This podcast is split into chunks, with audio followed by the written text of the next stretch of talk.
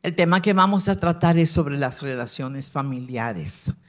Y vamos a empezar viendo unas notas que yo tengo y tomé de un libro de Axi que nosotros tenemos, eh, porque siempre me ha parecido muy interesante la, las observaciones que hace el libro sobre la familia, ¿verdad? Entonces yo digo esto. Eh, dentro de todas las cosas hermosas que el Señor hizo, que el Señor ha hecho, eh, la más hermosa de todas, en mi parecer, es la familia. Eh, creo con todo mi corazón que,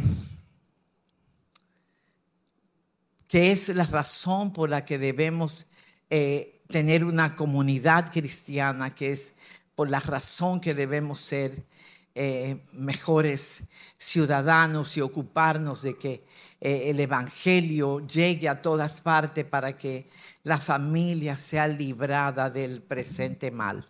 Amén. Voy a leer una frase de William Makepeace que se llama, que dice así, oiga qué interesante. Dice, así como las familias es la sociedad. Si en buen orden si bien instruidas, bien gobernadas, son la fuente de donde brotan las corrientes de grandeza y de prosperidad nacional, orden civil y felicidad pública. Cuántas cosas hermosas pasan cuando las familias están bien.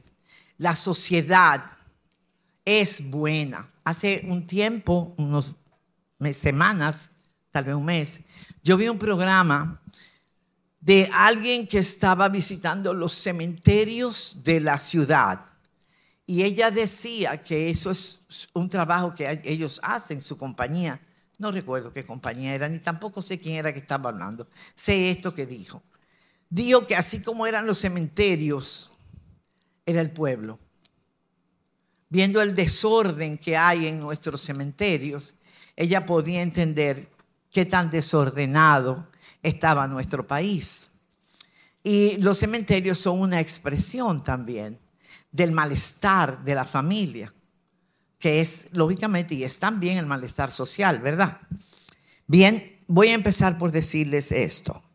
Dios dio origen al matrimonio y a la familia para lograr su propósito y suplir las necesidades del hombre. Vamos a leer en Génesis 2.18. Primero Génesis 2.18. Eh, lo tenemos ya en pantalla, no todavía.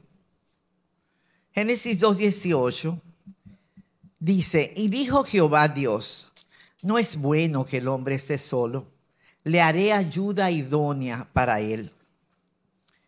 Mm, luego, en el verso 20, el verso 20, siguiendo el 21, el 22, el 23 y hasta el 24, dice, y puso Adán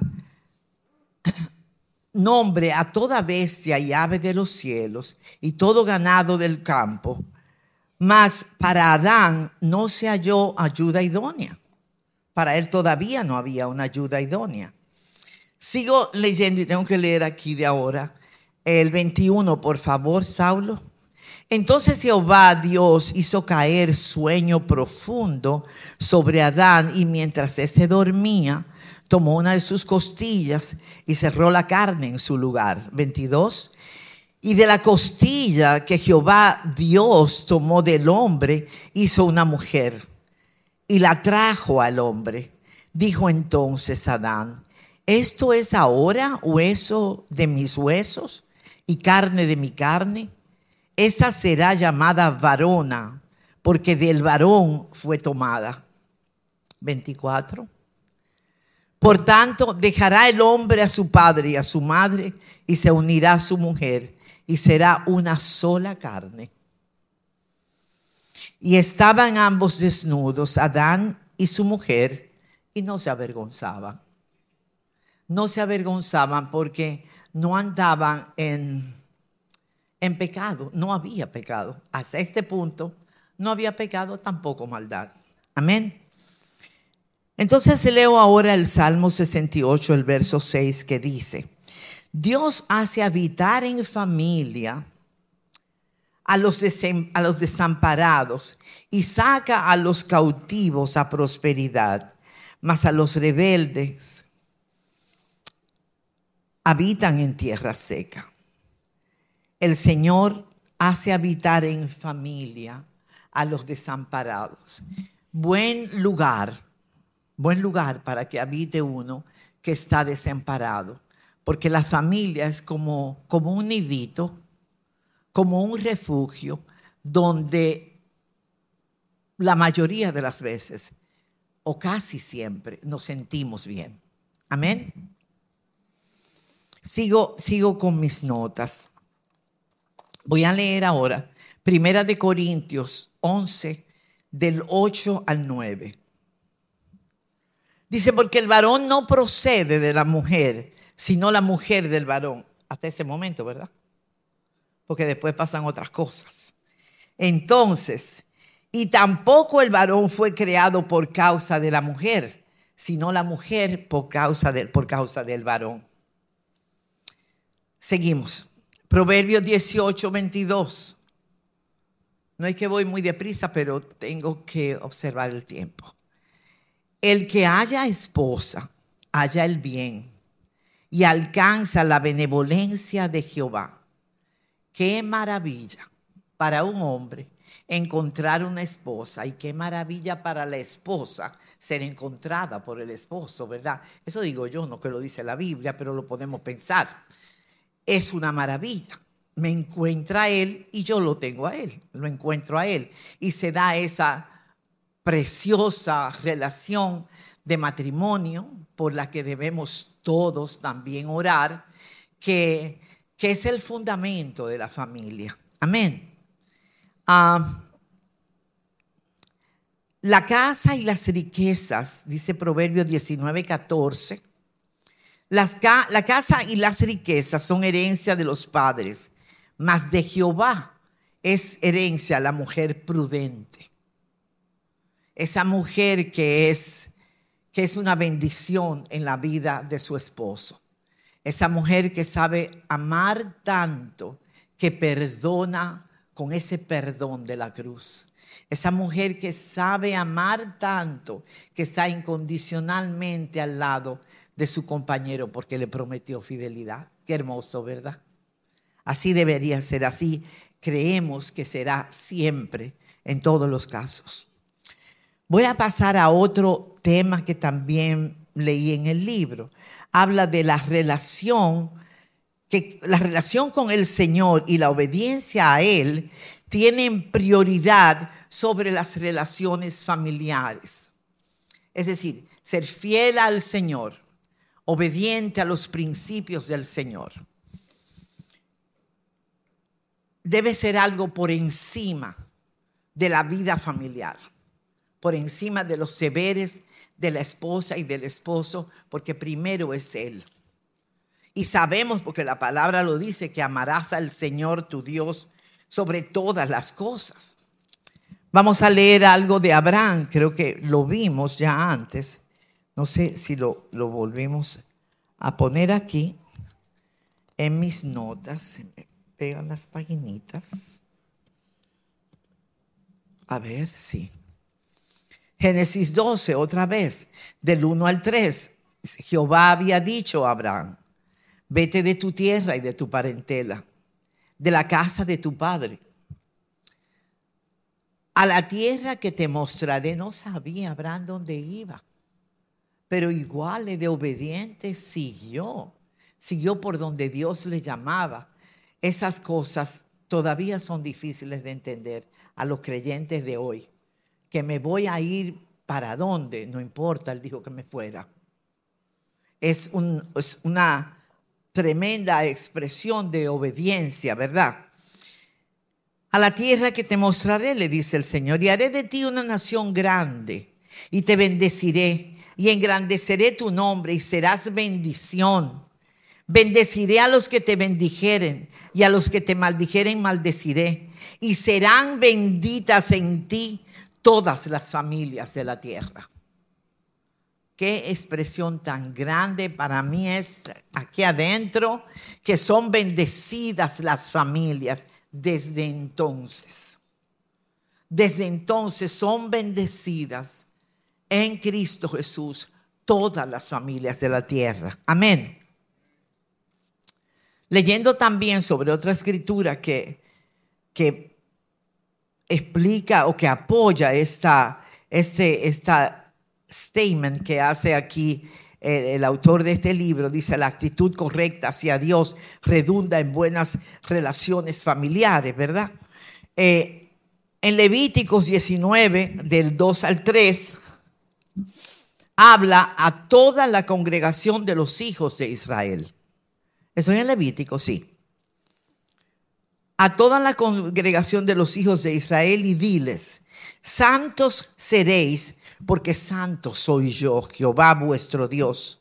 Cada uno temerá a su madre y a su padre, y mis días de reposo guardaréis yo Jehová vuestro Dios.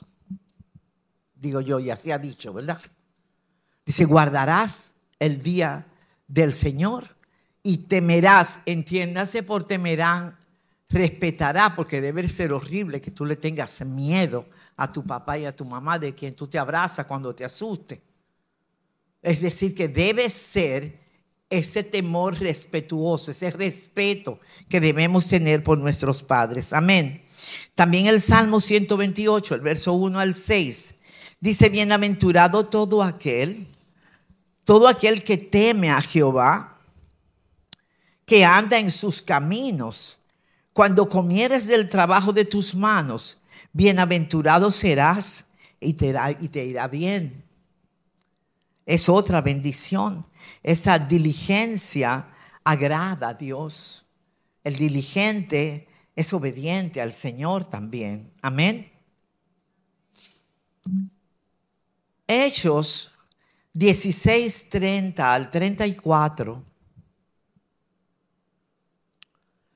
Dice, y sacándolos les dijo, señores, ¿qué debo hacer para ser salvo? Ellos dijeron, cree en el Señor Jesucristo y serás salvo tú y tu casa. Y le hablaron la palabra del Señor a él y a todos los que estaban en su casa. Y él, tomándolos en aquella misma hora de la noche, les lavó las heridas y enseguida se bautizó él con todos los suyos. Y llevándolos a su casa, les puso la mesa y se regocijó con toda su casa de haber creído a Dios. ¡Qué fiesta! Por la salvación y el bautizo él termina siendo un festejo y una cena. Qué alegría. Cualquiera lo haría también, ¿verdad? Sí, entonces, ahora sí, habiendo leído estos, estos eh, enunciados que sirven para ampliar el concepto de familia, vamos a lo nuestro. Vamos a casa, vamos a mi familia. Nuestras familias son tan diferentes como nuestros cabellos, como nuestros ojos, como nuestra estatura. Cada familia tiene sus costumbres. Lo saludable sería que el amor, el respeto, los límites, los buenos modales y aún mejor, que todo es, que o mejor que todo lo que he mencionado, que el Señor tenga un lugar en esa casa, en esa familia, ¿verdad? Pero lo cierto es que tenemos diferentes tipos de familia. Y cuando, por ejemplo, una familia muy, muy, pasa muy típicamente en nuestro país, es la, familia monoparental, es la familia que nada más tiene uno de los padres. Eh, cuando falta uno de los padres, uno solo cría a los hijos. Tu familia es ese grupo, fíjate bien, tu familia, la familia de cada uno de nosotros, es ese grupo, grande o pequeño, eh, de personas agradables o de personas difíciles, organizados o despreocupados.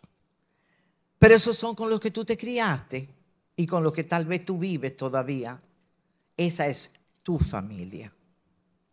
Entonces, puede ser también un grupo de gente buena, servicial, que te hacen sentir como una estrella, que te hacen sentir que tú eres un talento, porque tenemos muchas de esas familias que cuando esos hijos se gradúan de la universidad, el primer graduado de la universidad de la familia, la primera que trabaja en un banco de renombre, entonces esos son las estrellas y los, los, los talentos de la familia. Sea cual sea tu grupo, el grupo que te haya tocado, en el que te haya tocado vivir, o cuál es tu posición en esa familia, decide amarlos. Decide amarlos. Ayúdalos siempre que puedas. Déjales ver a Cristo. Testifica a tu grupo familiar de las bondades de Dios. Amén. Este grupo familiar es nuestro campo blanco a veces. Es donde tenemos que estar predicando y llevando ejemplos y, buenas nuevas. Amén. Quiero eh, hablarle a los hijos, a los hijos que están aquí. Todos somos hijos, aunque no tengamos padres ahora, somos hijos. Le quiero decir a los hijos y exhortar a los hijos a obedecer la palabra de Dios. La palabra de Dios en Éxodo 22 se habla de que honra a tu padre y a tu madre para que tus días se alarguen en la tierra, en esta tierra que Jehová tu Dios te da. Ah, en una versión muy sencilla, no recuerdo cuál, yo leí honra a tu padre y tu madre para que te vaya bien en la vida. Tal vez más rápido de recordar, ¿verdad? A esos padres tú le debes honra. Aunque no la merezcan, tampoco nosotros nos merecíamos la salvación. Aunque no merezcan ellos esa honra, dásela en obediencia a Dios. Dale a tus padres esa honra. Procura manifestar tu afecto con una atención, una ayuda económica, unos besitos para los padres, para esa viejita. Así debes testificar del amor de Dios. Una llamadita, un paquetito de galletas que tú les lleves, puede parecer un pedazo de cielo porque la trajo el hijo. Y las madres que estamos aquí sabemos cuánto apreciamos que los hijos nos traigan cualquier cosa. El valor no es lo que importa, la atención es lo que más se aprecia. Por favor, recuerda esto y testifica del amor de Dios a los tuyos. A veces estamos muy, muy ocupados y estamos centradísimos en nosotros mismos. Qué horrible Qué terrible que nada más podamos estar centrados en yo, en mí, en lo que quiero, en lo que espero, en lo que me merezco. Yo, solamente yo. Es horrible. Horrible solamente enfocarte en ti, en tus cosas, en lo que te importa, en lo que tú amas cuando hay tantas cosas por las que debemos cuidar que están fuera de ti. Amén. Saca tiempo para hablar con tu gente.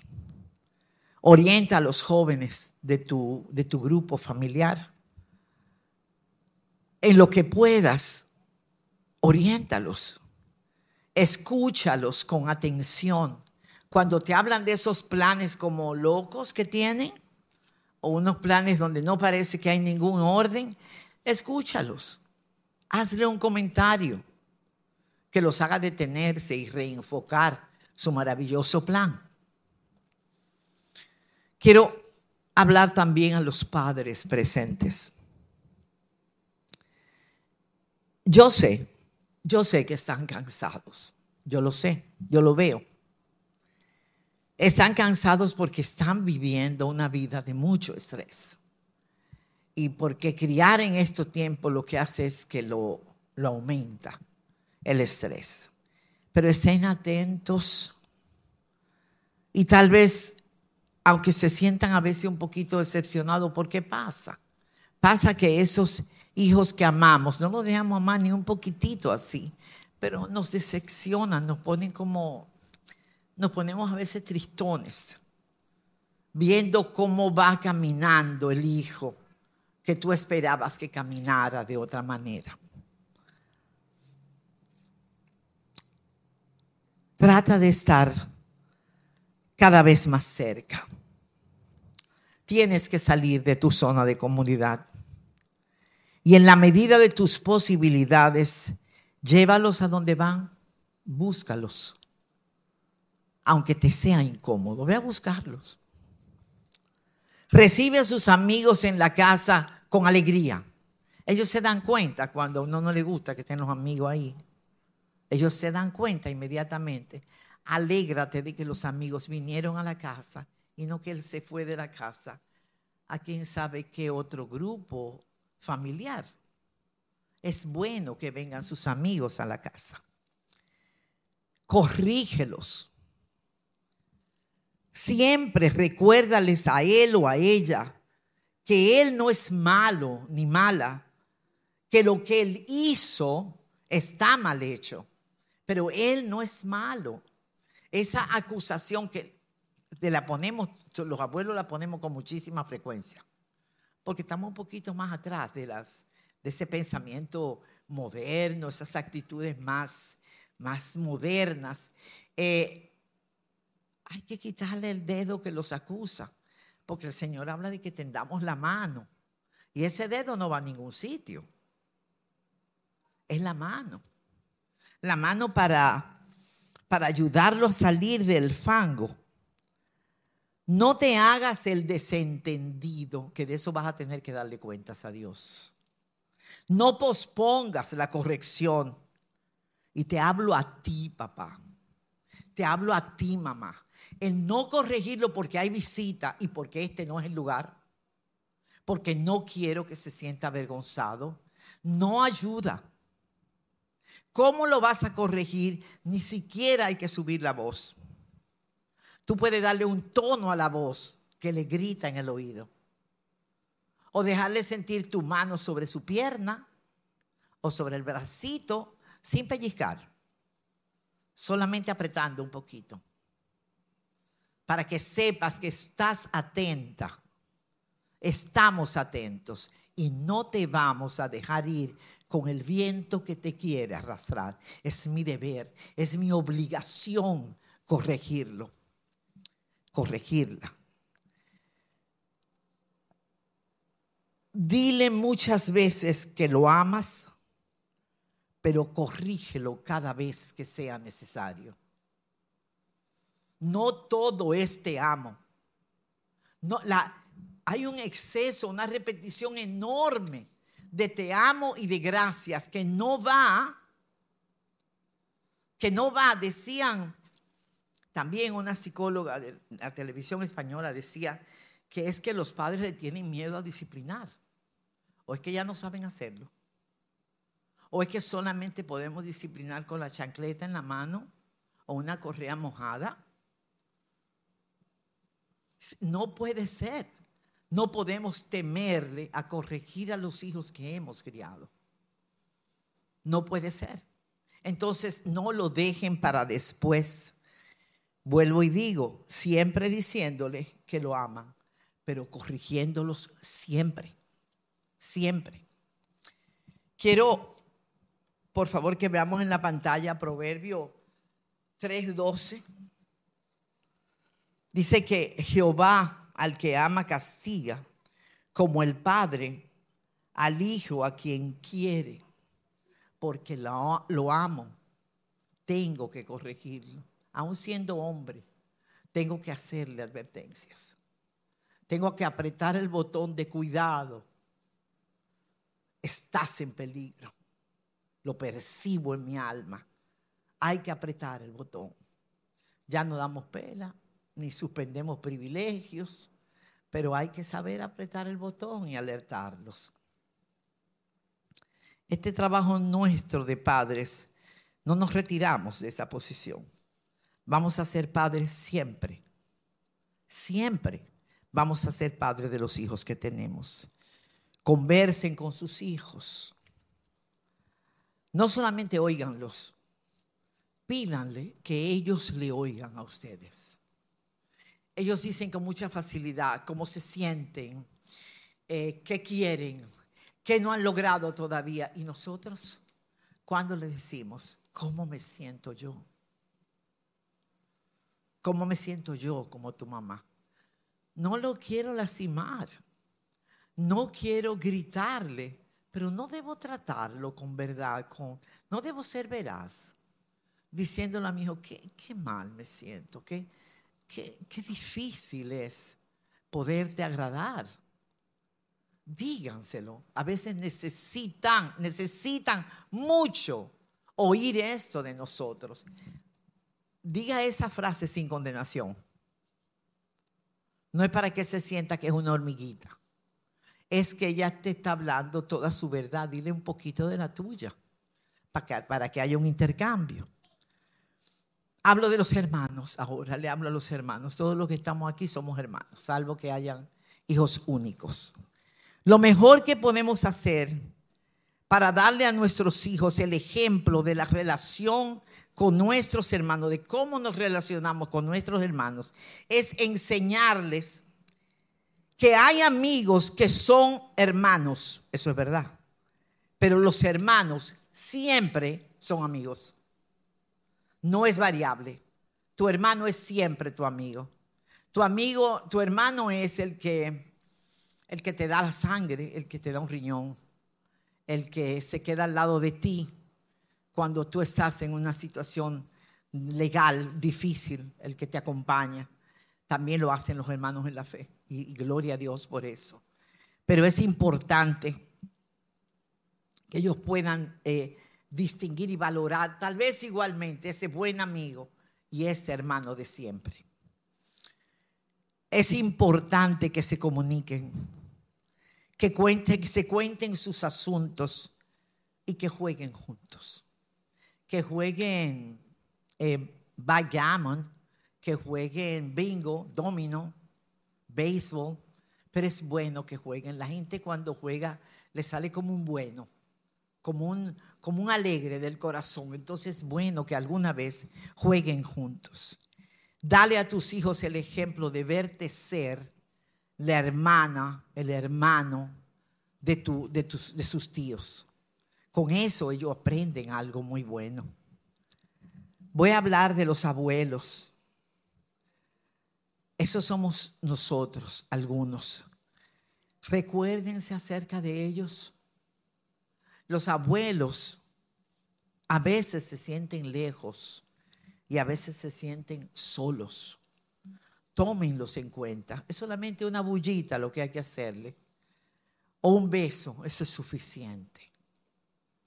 Decía el doctor Willamon, hablando de un geriatra, un médico geriatra muy conocido en el país, de la necesidad del abrazo y de la caricia al anciano, al anciano y al enfermo.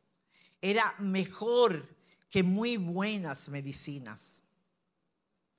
Es como decía, cuánta gente murieron en la pandemia, porque no, no solamente por el COVID o porque les dio una isquemia, morían por soledad, por falta de afecto, de abracitos.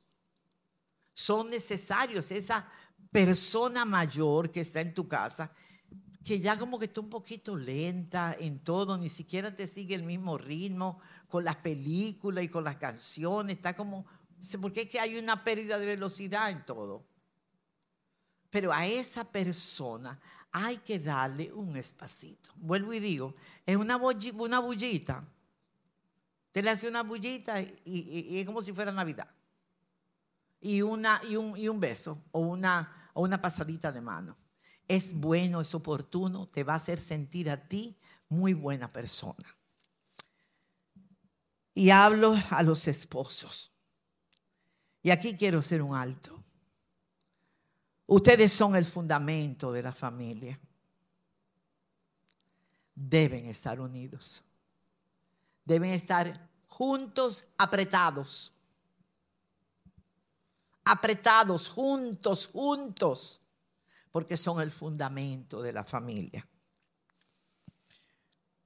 por ustedes primero. No es que diga yo estoy haciendo esto por mis hijos. Eso no vale. Si así fuera, otras cosas pasarían en la vida de una persona.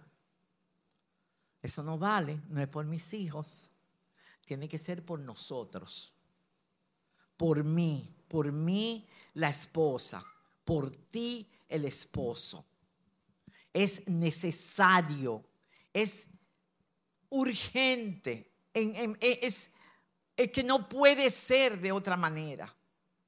Porque a ustedes les van viniendo los años encima. Y la casa que una vez estuvo llena empieza a quedarse vacía. Entonces, ¿cuál es la razón para que estemos juntos? Si se están yendo los muchachos. Si una se fue para Madrid y el otro se casó. Entonces, ¿qué nos mantiene juntos? Deben mantenerlo juntos ustedes ella te debe mantener el deseo de tú estar en tu casa y de estar con ella. Él debe ser la persona con la que tú quieras estar. Y eso le hace un bien tan grande a los hijos. Eso es un recuerdo hermoso que uno tiene. Me encantaba encontrar a papi durmiendo con la boca abierta, pero con la mano de mami agarrada. Eso me hacía sentir muy feliz yo verlos juntitos y de mano. Mami que se dormía y papi poniendo la, mano en la cabeza como para que no se le fuera la cabecita de lado. Ellos cuidándose. A mí eso me daba mucho agrado, mucha alegría en mi corazón. Y estoy segura que a cualquiera de ustedes también. Acompáñense, ayúdense, prefiéranse juntos, juntos contra todo lo que venga. yo creo que yo vi algo de detective o de policías o de guerra, yo no sé, de algo de eso de la gente peleando. Eh, y uno que va a adelantarse a un grupo le dice a otro, cúbreme la espalda. Digo, ay, pero los matrimonios también se deben cubrir la espalda para que no venga el enemigo y tire un dardo de fuego. Cúbranse sus espaldas. Protéjanse dentro de la gran lucha de la lealtad. Protéjanse. Porque es que le arrebatan los hijos, se le van de las manos como agua y también lo induce a que sean desleales. Peleen por estar juntos bien juntos contra todo lo que venga cuando ustedes estén juntos. Cuando hay un matrimonio que está junto, nosotros tenemos como tres o cuatro niños felices. Esa es mi motivación más grande. Yo ver cómo se me apaga, cómo se transforma el niño que está sufriendo el abandono y la y la, contienda de los padres, cómo cambia ese niño. A diferencia de ese otro que parece que siempre es Nochebuena. Porque en casa ven a papá y a mamá juntos. No es una fotografía, no, ni, ni la vida de, de Facebook que todo el mundo sale feliz y riéndose. No es así. Es que de verdad y de todo corazón estén juntos. Si esto que yo les digo les suena como, como una orden, es el orden del corazón de una madre.